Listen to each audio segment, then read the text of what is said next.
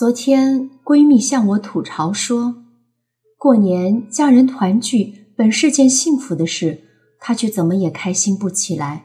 这是因为一到春节，她家的催婚天团就准时上线，七大姑八大姨围上来，一阵夺命三连问：有对象了吗？准备啥时候结婚呐？你想找个啥样的？闺蜜不堪其扰。每天躲着不敢出门，甚至连亲戚都不敢走了。不是他自在惯了不想结婚，更不是一把年龄还在家啃老，只是他觉得结婚不是过家家，更不能随便找个人应付。男婚女嫁，嫁娶的不是一个人，而是一个家庭。结婚不光是女人的二次投胎，也是男人的一次重生。婚结对了，万事大吉；婚结错了，可能就是万劫不复。一辈子的事情，岂能马虎？结婚一定要找爸妈相爱的。心理学者萨提亚曾经说过：“一个人和他的原生家庭有着千丝万缕的联系。”结婚前，妈妈告诉我说：“结婚。”一定要找爸妈相爱的。当时我对这个观点嗤之以鼻，后来越长大越明白，妈妈说的话一点错都没有。大学毕业那年，朋友给我介绍了一个男孩，我和他一见如故，很快发展成了恋人关系。当我把男友带回家，告诉妈妈，他现在跟母亲生活在一起。虽不是单亲家庭，但父母感情不和，长期处于分居状态。妈妈听完，立马冷了脸，犹疑地对我说：“我觉得你还是再考虑考虑吧，我感觉有点不太靠谱。”可我哪里听得进去妈妈的话，一气之下带着男友摔门而出。然而不久之后。我和男友的感情就出现了问题。有一次，我们因一件小事争执，他却暴跳如雷，甩手给了我一个耳光。因为懂得，所以慈悲。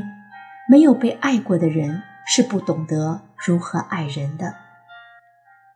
心理学家武志红在《家为何伤人》一书中写道：“我们寻找恋人。”其实是在寻找一个理想的父母形象，因为我们来到世界上最先爱上的人就是父母，只有与父母相像的人才能唤醒我们内心爱的感觉，而我们与恋人之间的相处模式，也都是在重复我们与父母的相处模式。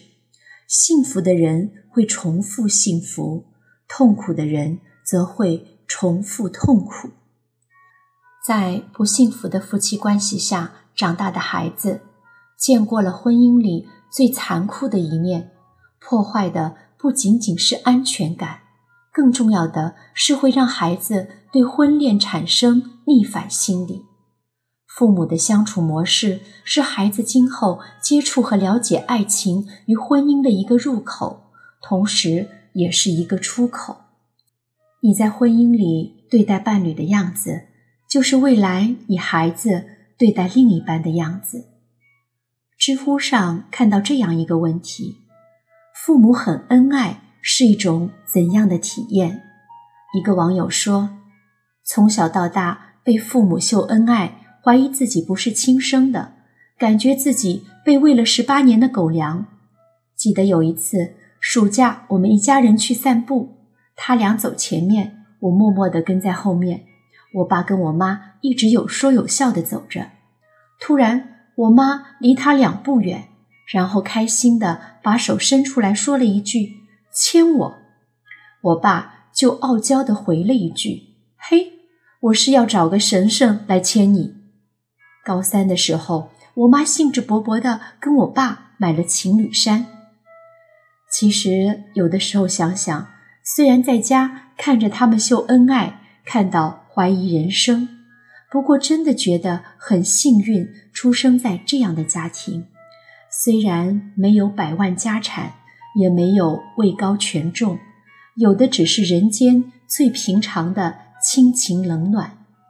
他们让我觉得，这个世界上真的会有一个陌生人出现在你的生命中，包容你的缺点，为你磨平棱角，为你把柴米油盐过得津津有味。他们让我相信，爱情可以天长地久。婚姻让两个人变成世界上最温柔的人，有了软肋，也有了盔甲。教育家杜威说：“一切教育的最高目的是形成性格。在每个人的生命成长中，没有比家长更重要的老师。最好的家教就是夫妻恩爱。父母爱孩子的最好方式，就是好好的爱你的另一半，让孩子。”浸润在父母的爱河里长大，父母相爱才是孩子成长不可或缺的养料。那些见证过父母相爱的孩子，内心富足而安定；相反，那些生活在父母不恩爱家庭中的孩子，就像沙漠中开出的一朵贫瘠的花，虽然鲜艳，却缺少生机。没尝过爱的孩子心里有很多的苦。一个人他父母的样子就是他的样子。父母相爱，孩子会置身于一个相对有安全感的环境中；反之，父母不相爱，孩子长大了大多也不相信婚姻和爱情。综艺节目《我家那小子》中，陈学冬数次情绪失控。崩溃到哭的场景让人心疼。哪里会有人喜欢孤独？不过是不喜欢失望罢了。谁能想到，这个在聚光灯前阳光大气的男孩，却活得如此孤独？想起父母的婚姻，陈学冬蜷缩在茶几底下，泪流满面。他说自己的状态其实和妈妈是一样的。陈学冬的父母在他七岁时离婚了，至今妈妈都没有再婚。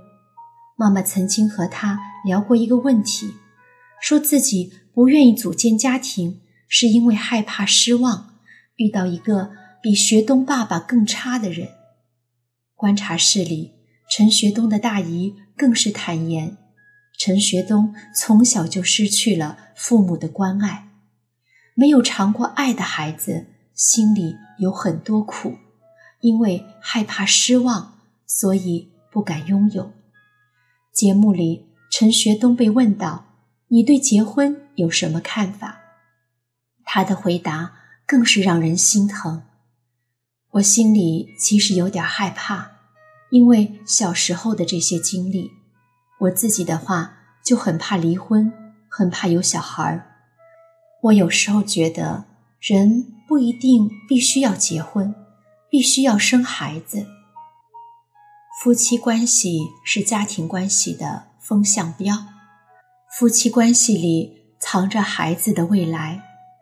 正如《好婚姻就是一次又一次爱上对方》一书中说的：“我们是孩子人生的第一对榜样夫妻。”我们对待自己婚姻的态度，是给孩子上的第一堂婚前辅导课。《少年说》第三季中，初二的女生李珍妮走上勇气台，吐槽爸爸妈妈说：“我爸和我妈绝对是真爱，因为他们除了彼此，谁都不爱。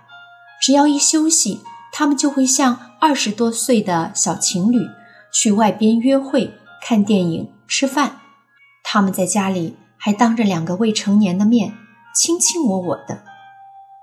女儿怒吼父母成何体统的样子，真是太暖人了。